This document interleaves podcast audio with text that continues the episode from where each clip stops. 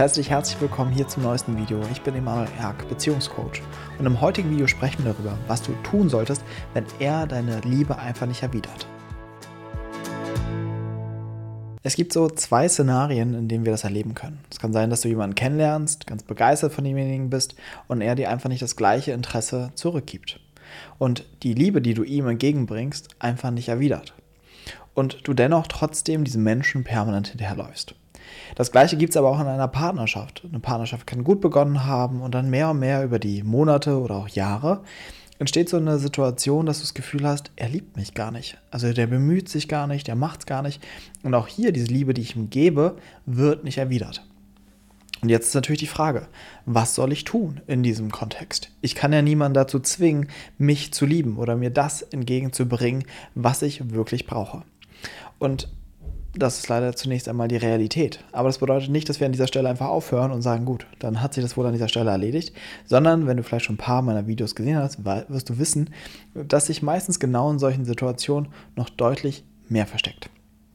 Und darauf will ich heute mit dir eingehen. Generell ist es so, dass Beziehungssackgassen immer ein Hinweis ist. Wir dürfen das Ganze nicht immer so oberflächlich sehen, dass man sich denkt, ah, okay, das klappt nicht, dann muss ich wohl irgendwo weiterziehen sondern sie sind immer ein Hinweis auf eine innere Dynamik, die sich quasi im Außen zeigt.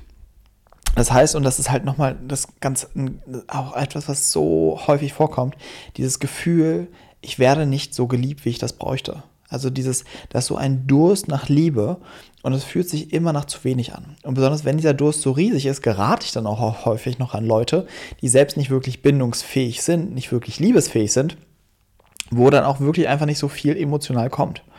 Und da hänge ich dann drin. Und kann dann irgendwie auch nicht wirklich raus, habe dann irgendwie auch die Sorge, wird es überhaupt irgendwo besser? Vielleicht muss ich mich damit abfinden und hänge in dieser Sackgasse.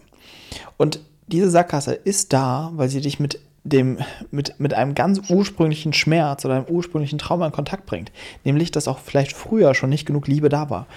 Und das ist etwas, was du zuerst mal wieder für dich anschauen darfst. Wie war deine frühe kindliche Situation? Also wie bist du aufgewachsen? Wie war es dort mit der Liebe und der Liebesverfügbarkeit? Hattest du Eltern, die wirklich liebesfähig waren, die wirklich interessiert waren daran, wie es dir geht, die wirklich daran interessiert waren, was du brauchst, die mit dir in Kontakt bleiben konnten, unabhängig davon, ob du wütend wurdest, ob du gut drauf warst, schlecht drauf warst, sondern die halt wirklich viel Kapazität für dich hatten. Und da gehe ich davon aus, dass es dir so geht wie einfach den meisten, dass das nicht der Fall war gerade noch die Generation, jetzt unsere letzte Generation, waren entweder die Nachkriegsgeneration oder diejenigen, die aufgezogen wurden von der Nachkriegsgeneration. Beides stark traumatisierte Generationen. Und da war einfach ganz häufig, dass es darum ging, zu funktionieren. Ja, und da war nicht so viel Platz für das, was du wirklich brauchst und dass du wirklich geliebt wirst und dich geliebt fühlst, was, sondern die kannten das ja selber gar nicht anders, sondern es ging eisern nur ums Überleben. Und das ist oft auch dann noch in uns verankert. Dass wir auch da das Gefühl haben, so, pff, also es ist einfach nicht genug Liebe für uns da. Und wenn das dein Trauma ist, dein Liebestrauma sozusagen, was du mitbringst in Beziehung, wird sich das dort zeigen. Dass du immer das Gefühl hast, da ist zu wenig Liebe, da ist zu wenig Nähe. Und das ist einfach ein im ersten Moment super schmerzhaft, aber im zweiten Moment extremst wertvoll für deinen eigenen Heilungs- und Entwicklungsprozess. Denn die, was, was so eine Konstellation mit sich bringt oder welche Chance es mit sich bringt, ist die Chance, sich damit zu konfrontieren mit diesem riesigen Schmerz. Um mich selbst zu sehen in diesem Schmerz. Den großen Fehler, den nur alle machen in diesem Moment, ist, dass sie immer weiter diesen Menschen hinterherlaufen, von dem sie sich diese Liebe, ähm, äh, von dem sie sich diese Liebe erhoffen, oder eben ganz schnell in die Distanz gehen und sich denken, ach, ich, ich, ich finde es schon irgendwo anders, ja. Sich gar nicht davon berühren lassen, was das eigentlich mit ihm macht, ja. Oder im schlimmsten Fall noch mit irgendwelchen Manipulationstechniken beginnen, um den anderen irgendwie von sich zu überzeugen, sich irgendwie nicht melden oder irgendwie so ein Zeugs machen, ja. Das alles schießt am Ziel vorbei. Sondern es braucht zuerst mal die Konfrontation mit diesem Schmerz. Und das ist nicht angenehm. Diesen Schmerz darüber, oh, ich fühle mich gerade nicht geliebt. Und mal zu gucken, was passiert da in mir, wenn das stattfindet. Und erstmal im ersten Schritt wirklich mal zu gucken, woran mache ich das fest, dass ich nicht geliebt werde? Wie entsteht das denn? Was tut der andere oder was tut er nicht, wodurch ich mich nicht geliebt fühle? Und da wird es erstmal spannend, weil was bedeutet das überhaupt, sich geliebt zu fühlen? Was machen denn andere, dass wir uns geliebt fühlen? Und dann werden wir feststellen, dass es eine extrem subjektive Wahrnehmung ist. Manche fühlen sich geliebt dadurch, dass der andere ihm immer ganz viele liebe Worte sagt. Andere fühlen sich geliebt dadurch, dass der andere einem Geschenke macht, dass er sich Zeit für sich nimmt, über Körperlichkeit. Und genauso kann es anders sein. Das heißt, was du brauchst, um dich geliebt zu fühlen, kann etwas ganz anderes sein, wie es bei dem Gegenüber ist. Und deswegen kann der andere davon ausgehen, so, nee, doch, ich, ich liebe die schon und ich habe die gern und sowas, ja. Aber das kommt gar nicht bei dir an. Und hier kommt dieser wichtigste Faktor. Habe ich früh diese Prägung bekommen, dass dort zu wenig Liebe für mich da ist? Habe ich früh schon erleben müssen, dass zu wenig für mich Liebe da ist, bildet sich wie ein Filter auf diese Welt. Und dieser Filter sagt immer, da ist zu wenig Liebe. Ich werde nicht wirklich geliebt. Ich reiche nicht aus. Ich bin nicht gut genug. Und alles, was dann im Außen stattfindet, wird in das Ganze eingeordnet. Ja, zum Beispiel, du hast jemanden neu kennengelernt und der sagt dir einfach ab. Und dann ist es gleich so, okay, der, der bringt mir nicht das gleiche Interesse entgegen, der liebt mich nicht wirklich, hm, hier passt irgendwas nicht. Oder in der Beziehung ist es eben so, dass der Partner ganz anders seine Liebe ausdrückt. Ja, eben nicht dadurch, dass er viel Zeit mit dir verbringt, sondern eben über Berührung oder, ne, oder vielleicht eben nicht über Berührung, sondern über irgendwas anderes aber was nicht deine Sprache der Liebe ist. Und dann löst das auch in dir wieder dieses Gefühl aus, oh, ich werde nicht wirklich geliebt. Und es, es, es wird wieder dieser Filter draufgelegt. Er liebt mich nicht wirklich. Er erwidert meine Liebe nicht wirklich. Ja? Oh, das ist alles nicht genug für mich. Und was dann passiert, ist eben, dass du häufig genau in deiner Dynamik landest. Das heißt, das eine, was passiert ist, du schaust, was muss ich tun, wie muss ich sein, um geliebt zu werden, wie muss ich mich anpassen, oder du gehst in den Rückzug, oder du wirst aggressiv. Ja, es gibt viele Arten und Weisen, wie du damit umgehst. Auch das kannst du mal für dich erforschen. Wie mache ich das ganz genau? Ja, was passiert in dem Moment? Erstmal, nochmal, um das nochmal vielleicht zusammenzufassen. Erster Schritt zu schauen, was findet statt, wodurch ich mich nicht geliebt fühle? Oder was fehlt mir, wodurch ich mich nicht geliebt fühle? Und das zweite ist, wie reagiere ich darauf? Ja, wie versuche ich diesen Schmerz für mich aushaltbar zu machen oder diesen Schmerz zu kompensieren? Und an dieser Stelle, wenn du in diese, in diese, in diese Kompensationsstrategie gehst, mal zu schauen, was passiert, wenn ich da drin bleibe. Wenn ich mir erlaube, mal, dass dieser Schmerz auftaucht. Dieser ganz frühe kindliche Schmerz. Mal zu gucken, wie alt fühle ich mich darin? Was für Erinnerungen tauchen da auf? Was für Bilder tauchen daran auf? Und mich mal selbst darin liebevoll zu sehen. Weil dieser riesige Hunger nach Liebe wird immer erst heilen, einmal wenn es auf die richtige Fläche projiziert wird. Das heißt, wenn du wirklich siehst, ah nee, im Ursprung hat mir die Liebe meiner Eltern gefehlt das war das, was eigentlich die Wurzel des Ganzen war. Ja? Es geht ja noch gar nicht um den Partner. Also das ist das Erste, was so wichtig ist, zu gucken, wo ist der wirkliche Mangel, wo kommt der wirklich her? Und das Zweite ist, mich zu lernen, mich zu lernen, mich selbst zu lieben in diesen Momenten. Und das ist jetzt nichts Kompliziertes, sondern das würde eigentlich nur bedeuten, ich nehme Zeit zu fühlen, was das alles hier mit mir macht. Sich selbst zu lieben bedeutet bedingungslos mir zu erlauben, dass es mir so, so gehen darf, wie es mir gerade geht. Dass ich mich selbst sehe in dem, was gerade in mir stattfindet.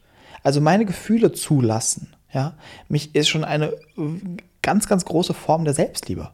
Da brauchst du nicht irgendwelche Selbstliebe-Rituale, irgendeine Badewanne, die ich mir einlasse. Das hat alles nichts mit Selbstliebe zu tun, sondern es ist ein sehr, sehr praktischer psychischer Prozess, was Selbstliebe bedeutet. Und auf diesem Weg wirst du aber merken, dass Widerstände auftauchen.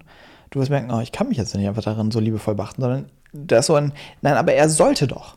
Ja, das kann immer wieder kommen. Ne? Das ist dieser Form des Widerstandes, dieser Kampf um die Liebe, ja, den du aber immer wieder und wieder verlieren wirst, wenn du ihn versuchst, über diese Art und Weise zu erreichen. Sondern es braucht ein zurückgeworfen werden auf mich und mich darin sehen. Und dann beginnt es überhaupt auch erst, dass du dich wirklich sichtbar machen kannst für den anderen. Dass du erstmal unterscheiden kannst und sehen kannst, warte, liebt er mich wirklich gar nicht? Oder brauche ich eigentlich was anderes, um mich geliebt zu fühlen? Dann kannst du nicht anfangen, dich darin zu zeigen, weil viele denken die ganze Zeit, ich fühle mich nicht geliebt und machen sich innerlich immer mehr aus dem Staub. Anstatt einfach mal zu sagen, hey Schatz, weißt du was, ich wünsche mir das. Ich will das. Ich brauche das. So, wäre das eine Option für dich? Stattdessen machen sie das die ganze Zeit so innerlich mit sich aus und verpieseln sich damit innerlich aus der Beziehung. Und genauso, wenn du jemanden kennenlernst. Vielleicht hat er Interesse an dir, ja, aber es ist noch ganz früh in eurer Kennenlernphase und du hast einfach viel zu hohe Erwartungen an denjenigen. Ihr habt euch zweimal getroffen und du erwartest, dass der schon sein ganzes Leben nach dir ausrichtet. Ja, das heißt, da ist so eine ungesunde Erwartungshaltung in der Kennenlernphase. Einfach weil da so ein riesiger Durst nach Liebe ist. Ja, dass einfach diese riesige Sehnsucht, endlich von irgendjemandem diese Liebe zu bekommen, die im Ursprung gefehlt hat. Und sich damit wirklich auseinanderzusetzen und da wirklich hinzuschauen. Und dadurch verändert sich etwas. Und ich will dir ganz praktisch mal sagen, was dann passiert. Es passiert, dass du nicht so ein kleines, so eine kleine Zecke wirst. Dass du nicht die ganze Zeit irgendwie um die Liebe kämpfst, aber genauso, dass du nicht unnahbar wirst, weil du dich immer distanzierst, sondern du bleibst verletzlich und du bleibst im Kontakt. Das heißt nicht, dass du alles mitmachst und so weiter, sondern dass du für dich einstehst. Und auch dadurch kommt dann das entgegen, was du dir wünschst. Weil erst wenn du dich wirklich mit dir selbst in Kontakt bist, kannst du dich wirklich sichtbar machen Dann kann der andere überhaupt sehen, ah, okay, das brauchst du. So geht es dir eigentlich. Und dann kann man anfangen, nach Lösungen zu schauen. Es wird nicht immer ganz flüssig und einfach gehen. Aber man kann sich immer mehr dazu hinentwickeln. Wir müssen uns verabschieden davon, dass irgendjemand hell sehen kann, was du brauchst, um dich geliebt zu fühlen.